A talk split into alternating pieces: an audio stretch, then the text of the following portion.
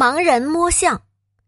从前有一位心地善良的国王，他非常关爱臣民。有几个盲人听说大象是一种个头巨大的动物，但是他们始终想象不出它的样子来，所以十分好奇。一天，他们相约来到王宫，想求见国王，希望国王能够让他们摸一摸大象。国王答应了他们的请求。派人牵来一头大象，几个盲人兴高采烈的走到了大象旁边，但是大象实在是太大了，他们不能一下子都摸全，所以他们分别摸到了不同的地方。胖盲人先摸到了大象的牙齿，他说：“我知道了，大象就像个又大又粗的大萝卜。”高个子盲人摸到的是大象的耳朵。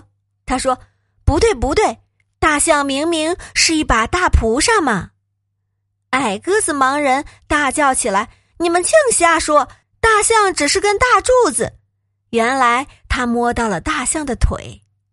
年老的盲人嘟囔着：“哎，大象哪有那么大？它只不过是一根草绳。”原来他摸到的是大象的尾巴。四个盲人谁也说服不了谁，争吵不休，都说自己摸到的才是大象真正的样子，而实际上呢，他们一个也没说对。这个故事告诉我们，不能只看事物的一部分，而应看全局，那样才能全面和真实的了解事物的情况。片面的看待问题，只会闹出类似盲人摸象的笑话。